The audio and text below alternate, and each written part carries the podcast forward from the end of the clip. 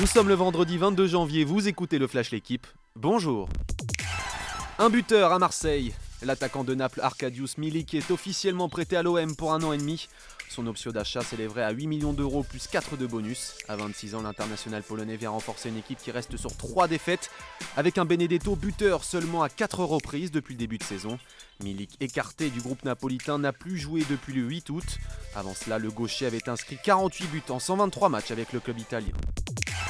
Fabregas, l'aude à la passe. Le milieu de terrain espagnol de l'AS Monaco se livre sur le site de l'équipe. À 33 ans, le champion du monde 2010 pose son regard sur un football qui évolue. Il devient très mécanisé, dit celui qui s'est toujours reposé sur sa créativité. C'est ce que Fabregas le martèle, il vit de la passe, déplore la disparition des numéros 10.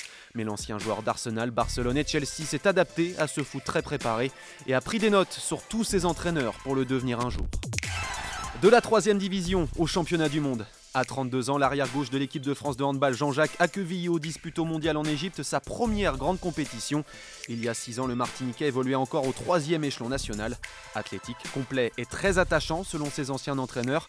Le Nîmois profite de chaque minute offerte. Il a notamment inscrit deux buts importants face à l'Algérie dans les trois dernières minutes d'un match pénible pour les Bleus mercredi.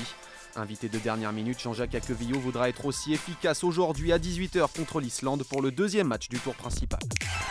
Une bonne carabine et Anaïs Chevalier retrouve le podium. La biathlète française, dernière de la Mastart d'Oberhof dimanche avec un 10 sur 20 au tir, a changé de carabine hier lors de l'individuel d'Anterselva en Coupe du Monde.